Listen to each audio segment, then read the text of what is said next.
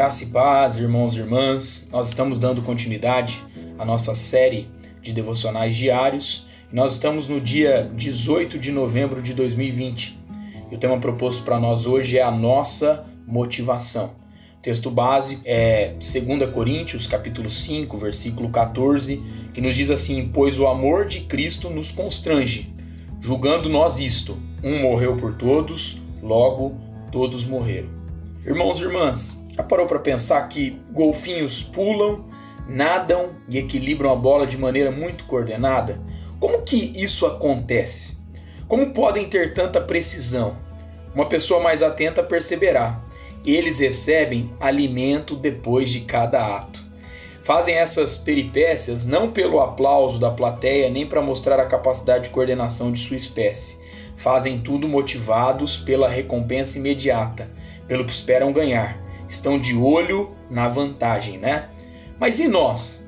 Lideramos, pastoreamos, promovemos muitas vezes cursos, ensinamos, escola dominical, discipulado, participamos de encontro, visitamos, evangelizamos. Por quê? Qual que é a nossa motivação?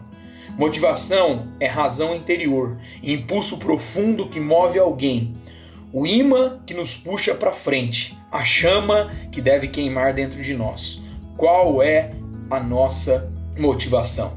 O apóstolo Paulo nos sugere: o amor de Cristo nos constrange. A palavra constrange no original, sunexo, transmite a ideia de impulsionar, influenciar, dominar, controlar. Essa é a motivação verdadeira, o amor de Jesus. O que motiva você? O prêmio que vislumbra ganhar ali na frente ou o amor de Jesus? Que a nossa oração hoje seja, Senhor, que o nosso serviço a Ti não seja movido pela necessidade do reconhecimento humano, mas pelo impulso gerado pelo Teu amor sobre e através de nós. Deus abençoe meu irmão, minha irmã, sua vida, sua casa e a sua família, em nome de Jesus.